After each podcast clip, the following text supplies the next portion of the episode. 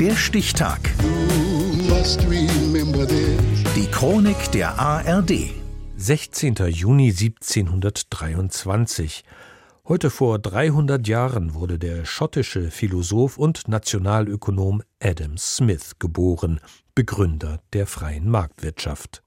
Martin Busch.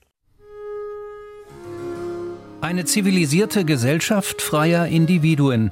Welcher Rahmenbedingungen es dazu bedarf, ist, was diesen Denker zunächst interessiert.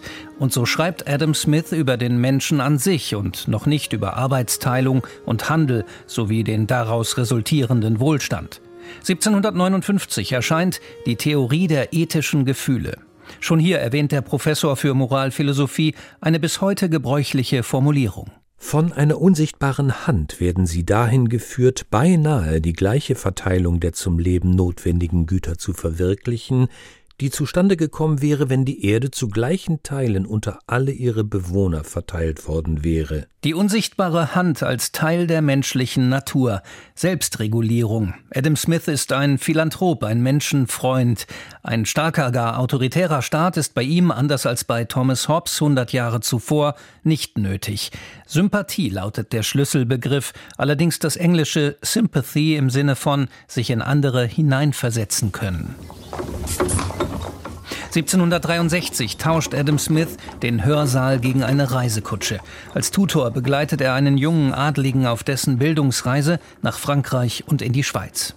Man trifft Voltaire, macht mit Hilfe des Freundes David Hume die Bekanntschaft Diderots.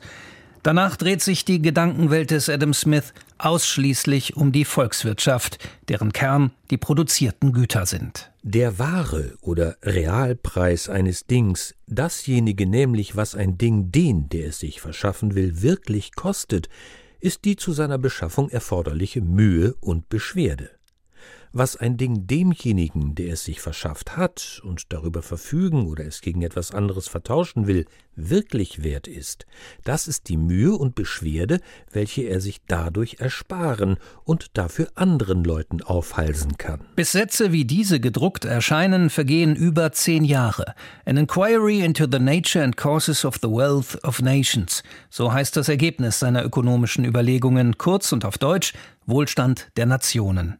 Ganz nebenbei konzipiert Adam Smith das Bruttosozialprodukt. Die jährliche Arbeit eines Volkes ist die Quelle, aus der es ursprünglich mit allen notwendigen und angenehmen Dingen des Lebens versorgt wird, die es im Jahr über verbraucht. Kein Wunder, dass auch Karl Marx sich ein knappes Jahrhundert später von Adam Smith inspirieren lässt. Insgesamt gilt der Schotte aber als Vorreiter der freien Marktwirtschaft. Liberalismus, nicht Sozialismus, wird mit ihm, der ein Jahr nach der französischen Revolution stirbt, assoziiert.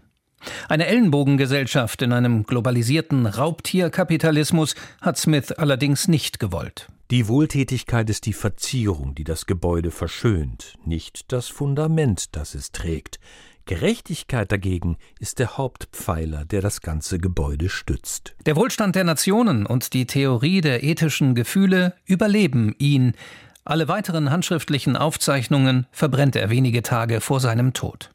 Geboren wurde der Optimist Adam Smith, der aus der Wirtschaft eine Wissenschaft machte am 16. Juni 1723, nach allem, was man weiß, nicht von einer unsichtbaren Hand.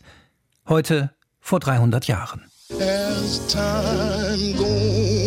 Der Stichtag. Die Chronik von ARD und Deutschlandfunk Kultur. Produziert von Radio Bremen.